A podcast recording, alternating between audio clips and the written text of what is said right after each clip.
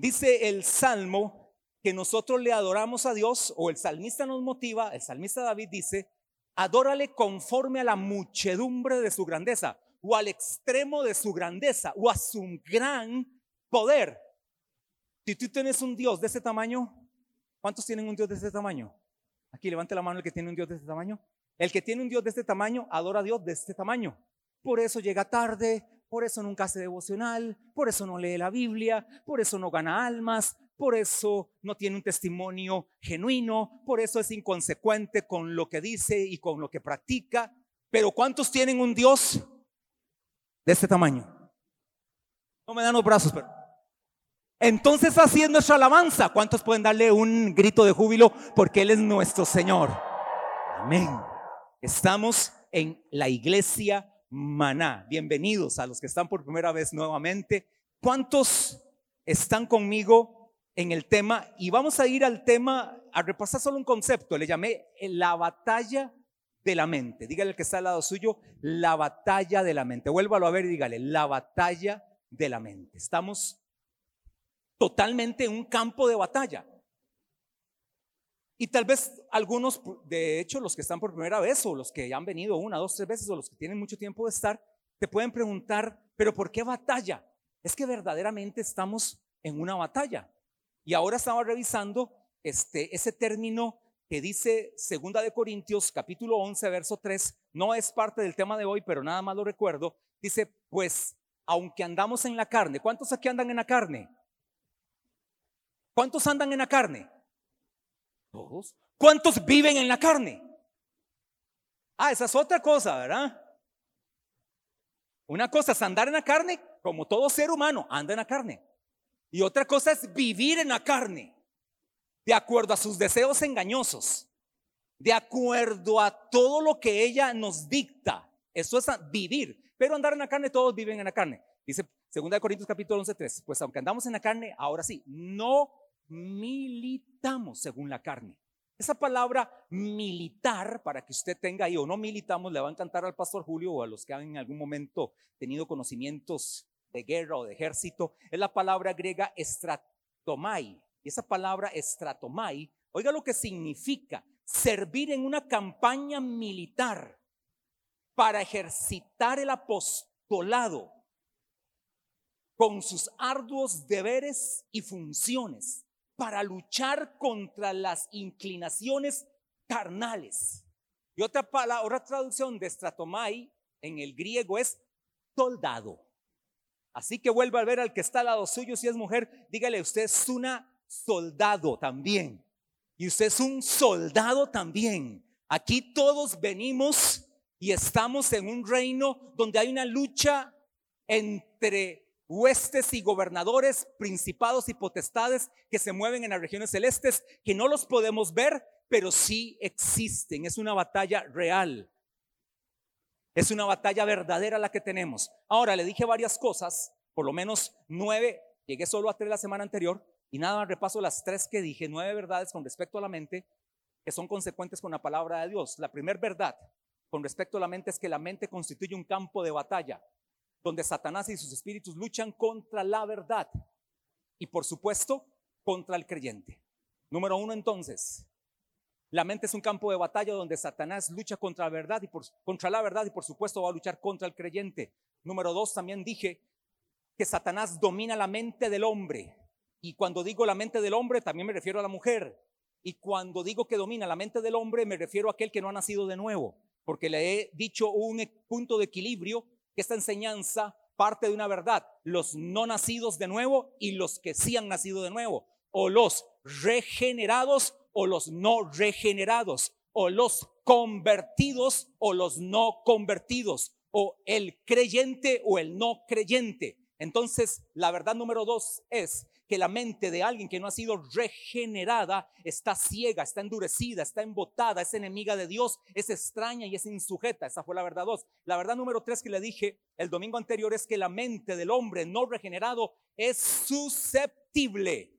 La mente del hombre o la mujer no regenerada es susceptible al asalto de Satanás, por lo cual la mente constituye el punto de partida donde Satanás va a iniciar cualquier ataque en esta milicia, en este campo de batalla, en esta lucha que tenemos, Satanás tomará como punto de partida tu mente. Y aquí no hace diferencia Aquí va a usar la mente tanto de un no creyente como de un creyente. La única gran bendición que tenemos los creyentes, los que hemos nacido de nuevo, es que tenemos al Espíritu de Dios en nosotros, que ha regenerado nuestro espíritu y tenemos discernimiento para venir a luchar y para venir nosotros a contrarrestar las obras del diablo. Y cuando digo de contrarrestar las obras del diablo, no es que Satanás está y nosotros aquí casi que sosteniéndonos porque nos está aplastando y uno está contrarrestando. No, no, no es contrarrestar hacia arriba, es contrarrestar hacia abajo. Cuando usted ve a Satanás, usted lo tiene que ver hacia abajo. Dele una miradita a Satanás. Hacia abajo. ¿Sabe por qué? El Dios de paz, Romanos 16, 20. El Dios de paz aplastará en breve, es decir, de inmediato, a Satanás bajo vuestros pies. ¿Cuántos pueden aplastar a Satanás bajo sus pies? Que se oigan, que se oigan sus pies. Bien fuerte, bien fuerte. Ahí está Satanás, bajo la planta de sus pies. El Dios de paz. Era como un poquito contradictorio. El Dios de paz aplastará. Es que Dios no pierde la paz por nada. Aunque Él está en guerra, Dios no pierde la paz. Es ecuánime es de una sola pieza. Así tenemos que ser los hijos de Dios. Aunque vengan las tormentas, las tribulaciones, los momentos difíciles, aunque vengan adversidades o momentos de enfermedad o tribulación o problemas financieros, o cuando venga un momento de ira o de enojo, o cuando venga un momento este, no tan bueno, usted no pierde la paz por nada, porque su paz pertenece y viene de parte de Dios, porque las circunstancias externas no puede dominar lo interno que está en ti, que es la presencia de Dios. Amén. Número 3 Número cuatro, perdón. Ahora sí, entramos al tema de hoy. Número cuatro, regeneración tiene que ver con nuevo nacimiento, eso está claro. Y cuando hablamos que tiene que ver con nuevo nacimiento, aquí hay que usar una palabra que usted conoce hace años y se la enseñaron en leche espiritual los que le llevaron leche espiritual. ¿Cuántos aquí han llevado leche espiritual? Levanten la mano. Qué bendición, excelente. ¿Cuántos recuerdan la palabra griega de arrepentimiento que les enseñaron en leche espiritual cuando les hablaron en la lección 1, 2 o 3 de leche espiritual? ¿Cuánto está bien al día en leche espiritual? ¿Cuántos están así bien al día en, el orden de las lecciones? Que nada más así, que se venga bien rápido acá, voluntario. No lo voy a hacer este, a dedo, voluntario. La lección 1 se llama así, la lección 2 se llama así, la lección 3 se llama así. La importancia de lo que me ha sucedido, la importancia de mi nuevo yo, la importancia de la oración, la importancia de congregarme y la importancia de testificar. Ahí está.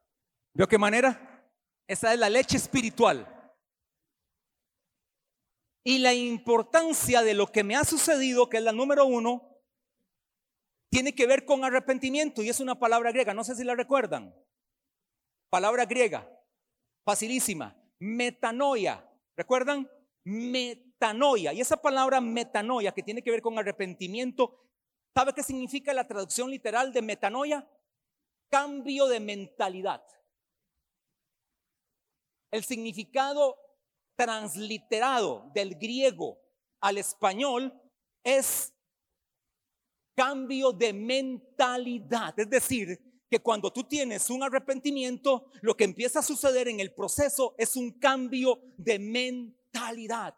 Es un cambio en tus pensamientos. Es decir, que el patrón de tus pensamientos empieza a cambiar. Por supuesto, no es algo que sucede de la noche a la mañana. Por eso el discipulado es básico, por eso el congregarse es básico, por eso el hacer devocional es básico, por eso el leer la Biblia es básico, hermano amado. Usted con el congregarse una vez cada ocho días no es suficiente. Usted necesita leer la Biblia todos los días, necesita ir a su célula, necesita estar en comunión con Dios. Y esos son pequeños ratitos durante el día. Ahí empieza el verdadero discipulado, el verdadero arrepentimiento, la verdadera forma correcta de cambiar de manera de pensar. Si no cambias de manera de pensar, no cambiará nunca tu manera de vivir. Dígale que está al lado suyo. Si tu manera de pensar no cambia, tu manera de vivir tampoco cambiará.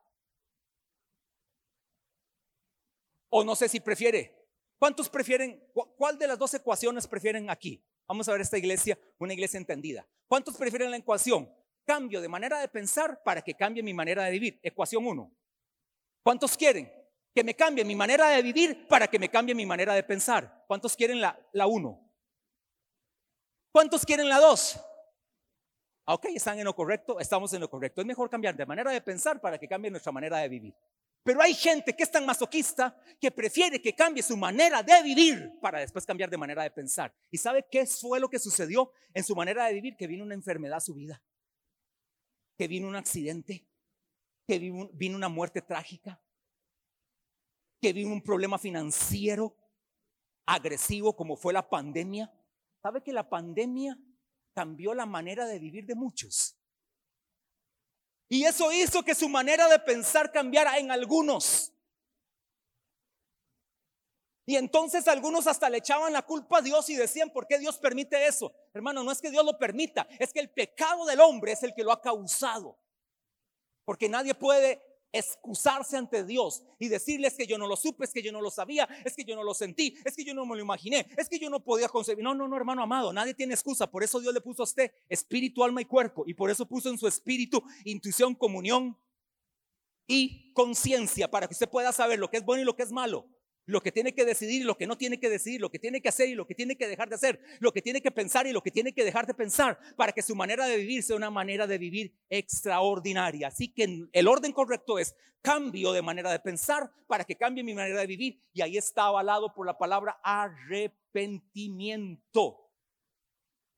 Hechos 11, 18, el apóstol declara de la siguiente manera, entonces oías estas palabras, callaron y glorificaron a Dios diciendo, de manera que también a los gentiles ha dado Dios arrepentimiento para vida. Oiga, ¿para qué es el arrepentimiento? Para vida. De manera que también Dios ha dado arrepentimiento para vida. Es decir, hermano amado, cuando tú y yo experimentamos el arrepentimiento o el nuevo nacimiento, hay un cambio de mentalidad y ahora empieza la vida increada de Dios en nosotros hacer una transformación poderosa.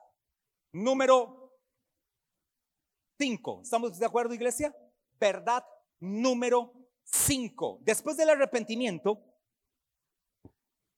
¿cuántos se han arrepentido acá? ¿Cuántos nos hemos arrepentido? Amén. Todos aquí hemos experimentado el arrepentimiento. Después del arrepentimiento, la mente del creyente no está totalmente libre del ataque del enemigo. ¿Oyó eso? Verdad número nueve. Después del arrepentimiento, la mente del creyente, ahora sí aquí apunto al creyente, a usted y a mí, a los que estamos aquí reunidos hoy. Después del arrepentimiento, la mente del creyente no está libre de forma total del ataque del enemigo. Y aquí entonces es donde entra una verdad. Segunda de Corintios 11:3, igual va a ser un verso de estudio profundo en las siguientes semanas. Segunda de Corintios 11:3 dice, pero temo que como la serpiente con su astucia engañó a Eva, vuestros sentidos sean de alguna manera extraviados de la sincera fidelidad a Cristo. Estamos hablando de que tanto Adán como Eva eran personas totalmente regeneradas. Eran personas que fueron creadas con la vida de Dios. Fueron personas que fueron hechas a la imagen de Dios pero permitieron un asalto a su mente, en este caso Eva. Eva permitió el asalto del enemigo a su mente. No estaba exenta de que el enemigo viniera a atacar a su mente y permitió el ataque y por el ataque que ella permitió, Satanás la engañó. Pero temo que como la serpiente con su astucia engañó a Eva, Eva fue engañada y luego también su esposo Adán fueron engañados y es donde entonces hacemos una división del primer Adán y el segundo Adán. El primer Adán pecó, el segundo Adán que es Cristo no pecó. Pero por el primer Adán entró la muerte y por el segundo Adán ahora entra la vida. Pero para que entre la vida en nosotros, primero tenemos que arrepentirnos. De lo contrario, entonces nuestra vida no va a ser una vida de éxito, de victoria, de poder. Necesitamos el arrepentimiento. Pero el punto acá es que entonces, ahora que tú has nacido de nuevo y yo he nacido de nuevo, no estamos exentos al ataque del enemigo. O pregunto, ¿conoces a algún cristiano que ha pecado? Me levanta la mano. Alguno oigo un uh, ¿sí o no? ¿Conoces a uno que estuvo bien metido y luego se apartó? ¿Conoce a uno que hasta predicó y anunció y hoy está en el puro mundo? Y entonces, ¿cuál es la respuesta? Permitió que su mente fuera seducida y hoy es un esclavo o esclava de Satanás en su mente y por lo tanto ajeno a la vida de Dios. Entonces, ¿qué es lo que tiene que suceder en nuestra mente, hermano amado? Pastor, ¿cuál es la solución para nosotros los cristianos? Entonces, para no tener esa seducción, ese ataque. Bueno, el ataque siempre va a estar. El ataque siempre va a estar, pero si tengo la palabra para decirle cuál es la solución. La solución se llama la renovación de su mente. Tu mente y mi mente necesita ser renovada. Romanos capítulo 2, verso 2 lo deja bien claro y también va a ser un verso que vamos a profundizar, profundizar riquísimo, vamos a meternos bien a ese verso. Sino transformaos por medio de la renovación de vuestro entendimiento, mente, pensamiento, como usted quiera ponerlo, sino transformaos por medio de la renovación de vuestro entendimiento. ¿Qué está diciendo el apóstol Pablo acá? Que sin renovación no hay transformación. Si no te renuevas en tu mente, no vas a ser transformado.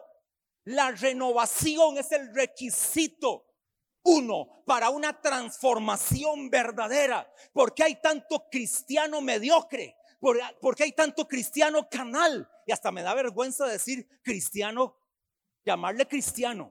Pero hay que hacerlo, porque hay tanto cristiano light hoy, cristianos carnales, cristianos inconsecuentes, cristianos liberales. Porque hay tantos cristianos que hoy llaman a lo bueno malo y a lo malo bueno. Porque hoy dicen, es que no es malo tomar licor. Es que no es malo codiciar lo que el mundo codicia. Es que no es malo hacerse esto o hacerse lo otro. Es que no es malo el tatuaje. Y todo lo andan justificando. Es que no es malo. Pues yo tengo en eso mis reservas. Sin embargo, le quieren dar la justificación para poderlo hacer. Y porque no es malo andarse todo marcado y ponerse aretes por todo lado. ¿Y por qué no es malo andar de esta manera? Que por cierto, si aquí viene una persona con un tatuaje es bien recibido y bien aceptado, y ya eso no lo podrá cambiar porque su corazón es el que necesita ser cambiado. Pero ya que llegó así, qué bueno, es transformado. Pero lo que sí ya no es este, aceptable es alguien que empiece en esa modita de ahora, siendo un cristiano. Y entonces ya no es malo que en el noviazgo el hombre y la mujer vivan juntos o se dan una costadilla cada mes. Un revolcón cada mes. Para hablar como los jóvenes hablan. Al chile, ¿sí o no? Están diciendo salir de los jóvenes. En una reunión para ver a dónde terminan. Recuerdo una vez que una relación de fornicación, ¿sabe desde dónde se gestó? Desde tarima a sillas. ¿Puede creer eso usted? El que estaba tocando el instrumento, mandándole el mensaje a la que estaba cortejando para ver dónde se debían para irse a acostar. Pero no se asuste. Eso lo hicieron en la iglesia, pero lo que se hace fuera de la iglesia, ¿qué cristianos son esos? Yo soy de los que creo que esa gente no es cristiana, no ha nacido de nuevo. Esos no han nacido de nuevo para nada. Porque atentaron contra el altar de Dios. Porque aunque es físico, es el altar donde se predica y se adora a Dios. Pero hermanos, dejémonos de romanticismos. Este sí se ve un lugar muy sagrado, pero usted está ahí en la silla sentado y ya está planeando la estafa que va a hacer mañana. Y ya está planeando el dinero que se va a ganar de forma ilícita. O ya está planeando cómo va a evadir tal impuesto. O ya está planeando cómo serle infiel a su esposa o a su novio o su novia. O ya está planeando usted la venganza que quiere contra aquella persona. O sea, si nos ponemos a hilar fino, ¿Cuánta renovación necesitamos? Pero a esto yo le tengo una palabra todavía más fuerte. Es una reprogramación. Ustedes y yo necesitamos ser reprogramados. Hermano, cuando usted y yo nacemos de nuevo, ¿sabe qué es lo que hace Dios? Una reprogramación. Le explico la reprogramación para ir terminando. Ustedes y yo ¿Cuántos cromosomas tenemos biológicamente? Eso no lo soportan los de la ideología de género, hasta que les da ira cuando uno habla biología de la que es verdadera. Los de la ideología de género están en contra de la biología de Dios. ¿Cuántos cromosomas tenemos los seres humanos? No, casi, casi, pero 46, 23 pares. ¿Estamos de acuerdo? ¿Estamos de acuerdo? Los hombres, ¿cuáles cromosomas aportan? X. ¿Y las mujeres? ¿Cuál? Y. Entonces las mujeres es X, Y. Y el hombre, XX. Estamos en una clase así genética rápida. Ahora, cuando usted y yo nacemos de nuevo, sucede esto. María, madre de Jesús, no de Dios. María, madre de Jesús, es, dice la palabra, que concibe del Espíritu Santo. Ahora, ¿qué cromosoma aportó para que fuera gestada María y ahí estuviera Jesús? ¿El cromosoma de José fue aportado ahí? No, porque lo que hay en ti del Espíritu Santo es. Ahora, el cromosoma que aporta María, ¿cuál es? ¿Cuál? Ajá, Y, Y. Ese es el cromosoma infectado, desprogramado. Ahora, cuando el Espíritu Santo en su obra majestuosa y poderosa del Padre hace que este entre a María, ese es el, el cromosoma de la nueva programación. Es decir, que nosotros entonces ahora cuando nacemos de nuevo, en el nuevo nacimiento, por default, lo que pasa es que no lo entendemos, por predeterminación, ahora somos reprogramados porque ahora el cromosoma de Dios, así como en María entró el cromosoma para concebir a Jesús, porque Jesús tuvo que ser 100% hombre, nace siendo un hombre, pero tiene una naturaleza divina. Es la gran diferencia de nosotros. Nosotros somos 100% humanos, pero tenemos una naturaleza humana. Jesús cuando nace tiene una naturaleza humana y tiene una naturaleza divina. Esto se llama la unión para que algunos les gusta un poquito este saber de estos conceptos. A esto se le conoce lo que Dios hace en el ser de María y conciba a Jesús se llama la unión hipostática de Dios. Y esa unión hipostática de Dios es que Dios aportó su parte divina, María aportó su parte humana y se gestó Jesús. Por eso Jesús era 100% humano, pero también era 100% divino.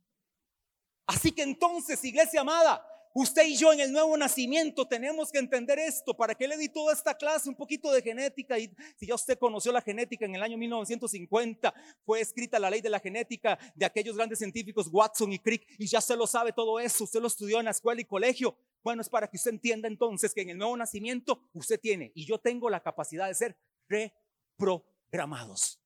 El mundo, como no conoce esta verdad y más bien la rechaza y hoy andan inventando ideologías nuevas, entonces le dice al niñito de 3, 4, 5, 6 años que si se siente mujer siendo hombre tranquilo, que después como a los 12, 13 le cambiamos de sexo y como a los 18 se quita la vida. ¿Sabía que el 67% de los transexuales se quitan la vida? Estudia eso. Te quitan la vida porque se ven frustrados. Después se arrepienten. Tienen que pasar por tantas terapias que terminan arrepintiéndose. Y todo esto lo han hecho a través de la ideología de género, hermano, pero ¿sabe cuál ideología usted tiene más segura? Siendo usted papá de niños pequeños, ¿cuál ideología tiene más segura? La palabra de Dios, la ideología bíblica, la palabra gloriosa, la biología verdadera. Por eso no hay, no hay ningún tipo de congruencia entre el mundo y Dios. Pero ya hoy hay cristianos. Conozco a uno no lo conozco, oí decir. Yo le dije, le, hicieron una pregunta, ¿y usted con su hijo qué va a decidir? Que él decida, si él quiere ser binario, que sea binario. Cristianos. Pero oiga, les pongo las comillas, los subrayo, negrita, inclinado. Y si hay una, un marcador fosforescente en la Biblia, no sé si lo hay, te lo pongo bien. Y si una línea bien tachada. Binario. Es decir, que Él escoja lo que está diciendo. Eso se va a pasar en usted cuando tenga sus hijos. Y usted tendrá que educar desde el altar más maravilloso que es la familia, tu casa. Desde ahí usted tendrá que educar. Número 6. El peligro del cristiano es que permita que sea inyectado de falsa enseñanza a su mente. Y a usted lo están enseñando todos los días a través de las redes, de las redes sociales de falsa enseñanza. Ya a mí, a mi esposa y ya gente que hemos caminado en la palabra, difícilmente nos enseñan, aunque no estamos exentos, difícilmente nos engañan. Difícilmente. Pero puede pasar. Pero a usted que pasa expuesto a las redes sociales, usted va, hace el devocional con el celular, con Facebook. Cuando va en el bus o en el taxi o en el Uber o en su carro, con Facebook, con Instagram, con Twitter. Eh, en la hora de almuerzo, con Facebook, Instagram. A la hora del café, Facebook. Cuando sale, Facebook. Cuando llega a la casa, Facebook. Cuando está almorzando. Hoy el celular está en todo lugar. Ojalá se cargara el celular como se, se cargara la Biblia como se carga el celular. Yo le digo a usted, diga lo que la Biblia dice que es usted, lleve la Biblia. No, algunos ya como la Biblia ya fue desechada para algunos papel y ahora solo usan la inteligente, la smart del teléfono, entonces andan por todo lado. Pero es una mezcla. Y el celular le dice esto y las redes sociales le enseñan lo otro.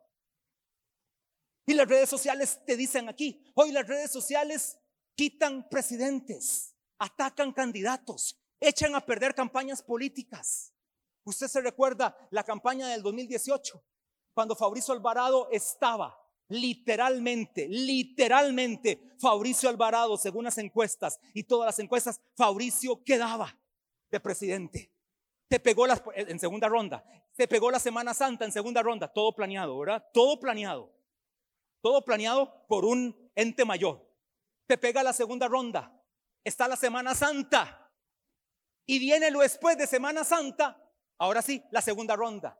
En la Semana Santa, todo el gobierno PAC y sus seguidores, y en aquel entonces se hizo una coalición de más de medio millón de jóvenes que comenzaron a ensuciar la campaña de Fabricio Alvarado, fueron a las procesiones de la Semana Santa, le dijeron a todos, oiga qué religiosos, oiga qué cargas, oiga qué santos, le dijeron a todos los católicos de la Semana Santa que Fabricio Alvarado iba a quitar la romería, que Fabricio Alvarado iba a quitar la adoración a la Virgen, que Fabricio Alvarado estaba atentando contra la madre de este país y la madre del planeta. ¿Sabe qué sucedió el domingo? Fue quitado no ganó. ¿Y sabe quién fue el que hizo que ganara? Las redes sociales. Eso hacen las redes sociales. Así que entonces, ¿cómo lo hará Satanás entonces a tu mente de lo que estás recibiendo, de lo que estás... Ah, pastor, significa que entonces que tengo que desechar el celular, tengo que hacer... Bueno, algunos sí, algunos sí, porque por ese celular te fuiste con otra vieja, eh, perdón, otra mujer. Y con otro viejo. ¿Sí o no? ¿Sí o no? Conozco a un líder que por las redes sociales le comprobaron a su esposa que andaba adulterando. En este país y cerca de esa provincia. Entonces, hermano, el ataque es feroz de Satanás. ¿Usted cree que Satanás está jugando? que Satanás está ahí divirtiendo? No, no. Él que te quiere ver acabado, te quiere ver enfermo, te quiere ver oprimido, te quiere ver desanimado, te quiere ver que estás botando el tapón, te quiere ver en muerte, te quiere ver en caos, en ruina. Ese Satanás es un enemigo que no juega. Es un enemigo que no está divirtiéndose. Mientras tú crees que te estás divirtiendo, que estás jugando, que andas en tus cochinadas allá afuera, Satanás no está jugando. Y lo está haciendo a través de tu mente, de tus sentidos, de tus pensamientos, de tu intelecto. Hoy el ateísmo está proliferando de una forma impresionante. La nación más cristiana de este planeta se está haciendo menos cristiana, Estados Unidos y se está haciendo cada vez más musulmana. ¿Sabe por qué? Porque los cristianos que nacieron de cuna cristiana, no digo evangélica, de cuna cristiana verdadera, que nacieron con las enseñanzas de Billy Graham, de Luis Palao, de Oral Roberts, de Charles Swindle, de Charles Stanley, todos esos nacieron con esas enseñanzas. Hoy le han dado la espalda a Dios y se han hecho musulmanes. Es la religión que más está creciendo en el mundo, los musulmanes en Estados Unidos Europa. ¿Por qué? Porque el ataque viene a la mente. Y a la mente es donde Satanás apunta. El punto, dije anteriormente y lo repito, el punto de partida será tu mente. ¿Para qué seguir? Ah, pues ya para qué ser fiel. ¿Para qué perseverar? Este le dice a la esposa, ¿por qué no somos un matrimonio? ¿Cómo se dice? Mente libre o open mind, algo así. Es así, algo así. Seamos de ese corte. Este es el corte moderno. Los open mind, mente abierta. Hemos a caer parejas a nuestro matrimonio y hacemos una mezcla entre nosotros. Eso es lo que está enseñando el mundo. Eso es lo que te enseña. Pastor, ¿por qué usted está en contra de la música celular? Porque la música celular, secular, lo que te canta es adulterio, drogas, fornicación, deseos, depresión. Ah, pastor, pero tan lindo Juan, Juan Manuel Serrat. Eh, los jóvenes aquí ni, saben quién es. Ay, pastor, tan lindo. José Luis Perales, Julio Iglesias, José. Aquí nadie conoce. No, y ustedes son de Bad Bunny. Ese nada más le falta en un concierto tener una relación sexual con 10 mujeres ahí. ¿Y sabe qué? Si lo hace abierto, las 10 mujeres no son 10. Sobran las que se ofrecen públicamente a acostarse con él. En tarima públicamente en un concierto. Creo que se los prohibirían. Creo que se los prohibirían. Creo, pero yo creo que ya no. Así que iglesia, cuida tu mente. Es una batalla. No te estoy hablando paja, es la realidad de hoy. ¿O quieres que te hable un, un, tema todo poético, como el del tiempo finales que nadie entendió nada, pero lo tuve que predicar?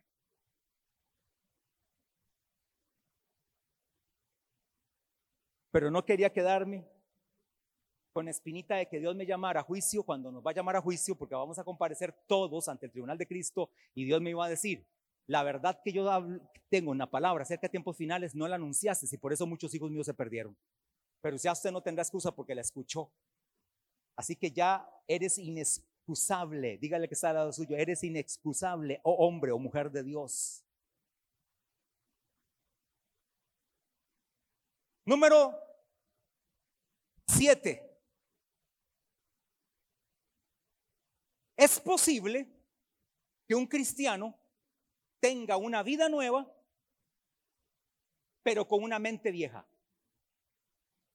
Número siete, verdad número siete. Es posible que un cristiano tenga una vida nueva con una mente vieja. Yo creo que este es el peor de los males que hay en todas las iglesias de la tierra. Que hay muchos con mente, perdón, con vida nueva, pero con mente vieja.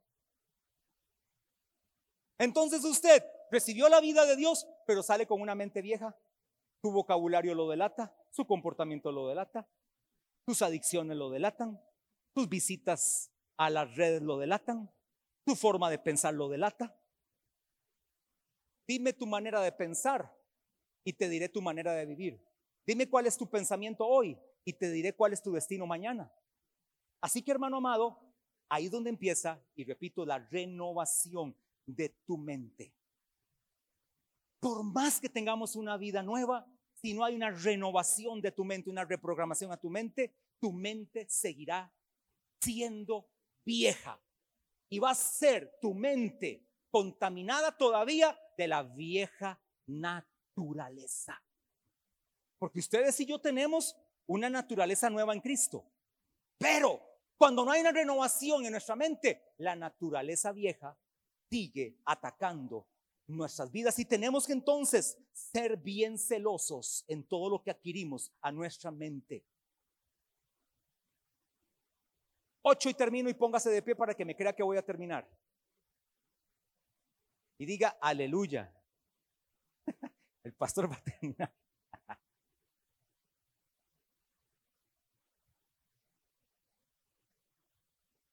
Termino con eso.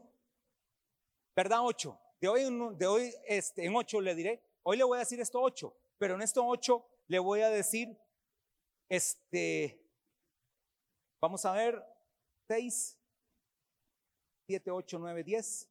En esto le voy a decir diez cosas. Y en la verdad nueve le voy a decir diez cosas. Es decir, me faltan veinte. Por ejemplo, en la verdad nueve le voy a decir qué es lo que está pasando en tu mente no renovada. En una mente no renovada pasan pensamientos fulgurantes, imágenes, sueños, insomnios, olvidos, falta de concentración, inactividad mental, vacilación mental, locuacidad mental y obstinación. Las 10 características de una mente no renovada. Hasta en los sueños te va a venir a atacar el enemigo, imagínense. En una mente no renovada, Satanás opera en sueños. Y cuidado con esos sueños diabólicos que son más de una mente vacía, inerte e inactiva. Cuidado con eso. Ocho, la causa de los ataques del maligno a tu mente. La causa del ataque del maligno a tu mente está determinado o está determinada. La causa del ataque del maligno a tu mente está determinada por el espacio, terreno, punto de partida que tú permitas en tu mente. Así que exagerado el pastor con la santidad. Punto de partida, tu confesión. Ah, es que siempre usted dice, punto de partida, tu rebeldía. Ah, es que eso no es malo, no exagere. Punto de partida, tu cristianismo liviano. Ah, es que yo soy como a mí mismo. Punto de partida, tu herencia de maldición. Los ataques número 8 del maligno a tu mente está determinado por el espacio, por el terreno, por el punto de partida que tú le des a Satanás a través de tu mente. Si tú no le das espacio, si tú no le das terreno, si tú no le das un punto de partida, Satanás no puede atacarte. Se ve totalmente impotente. Uno de los versos más cortos de la Biblia se me olvidó la cita. No sé por qué no me lo había aprendido de memoria. No sé si es Efesios. Dice que es Efesios, este, creo que es 4, como 29, 30, 31. ¿Vea qué verso más corto? Ni deis lugar al diablo. Ni deis lugar al diablo. Tal vez alguien me lo busca ahí, lo recordé ahorita. Es Efesios 4, 20. 27. Efesios 4, 27. Ni deis lugar al diablo. La palabra lugar es en griego topos. Ni deis terreno. Ni deis espacio. Es decir, que si ese verso lo viviéramos tal cual lo dice, como una orden imperativa, no den lugar al diablo, usted y yo seríamos cristianos victoriosos y no nos veríamos en tantos problemas, en tantas inmadureces, en tantas ingenuidades, en tantas caídas, en tantas torpezas, en tantas estupideces, en tantas ridiculeces. Seríamos cristianos con la frente en alto, seríamos cristianos llenos del Espíritu Santo, seríamos cristianos innovadores, emprendedores, seríamos cristianos activados, seríamos cristianos siempre con gozo, siempre con paz, aunque los problemas vengan. Eso no significa que el problema se quita, eso no significa que la enfermedad no pueda venir, eso no significa que el problema financiero no pueda venir, pero es que tú tienes ahora una capacidad mayor, que es el Espíritu Santo que está en ti, que es el poder de Dios que está en ti que es la vida increada de Dios que está en ti. Levanta tus manos. Yo no sé, pero a mí me ministró mucho ese canto. Y si usted está en tiempo de tumbas, hoy es el día de ser un jardín para Dios. Cánsese, obstínese de ser una tumba, de que en esa tumba solo hayan huesos secos que en esa tumba todo esté podrido, acabado, sin esperanza, sin fe, sin gozo. Siempre usted quejándose. Ya deje de ser tumba y levante sus manos y empiece a declarar que usted es un jardín para Dios. Que de ese jardín saldrán hermosas, maravillosas flores para Dios. Usted será como el lirio de los valles. Usted será como la rosa de Sarón en ese jardín de Dios. Levante sus manos y dígale, Señor, necesito tu vida creada Pastor, ¿qué es la vida creada Se llama Jesús. Él es la vida creada de Dios dentro de ti. Es el verbo de vida. Él es la razón de vivir. En el principio era el verbo y el verbo era con Dios y el verbo era Dios. Esa es la vida increada de Dios. Eso es lo que tú y yo necesitamos. Eso es lo que tú y yo ocupamos para salir de toda muerte, de todo valle de huesos secos, de toda miseria, de toda contaminación, de todo poder del enemigo. Es necesario entonces que te conviertas en un jardín para Dios, en una vida y vida en abundancia para Dios. Levanta tus manos. Esta mañana es una mañana diseñada por Dios para tu vida. Tú que estás por primera vez, hoy es el día que le puedes entregar tu vida a Cristo. Tengo a un joven y a una mujer valiente aquí al frente. Hagan esta oración conmigo y de esta manera terminamos esta reunión. Que ustedes se puedan escuchar, no con su mente, sino con su boca. Díganle así a Jesús y terminamos de esta manera. Los felicito por estar aquí al frente. Eres un valiente joven, eres una valiente mujer. Y está viniendo una mujer también valiente acá al frente. Se agrega una más, porque Dios es un Dios de oportunidades. Juntos, mujer, dos mujeres y un joven, digan así conmigo en esta mañana, Señor Jesús, hoy entrego mi vida y abro mi corazón para que tu vida entre a mi vida y me dé una abundancia espiritual. Te pido perdón por mis pecados, por toda mi maldad. Borra todo pecado en mi vida.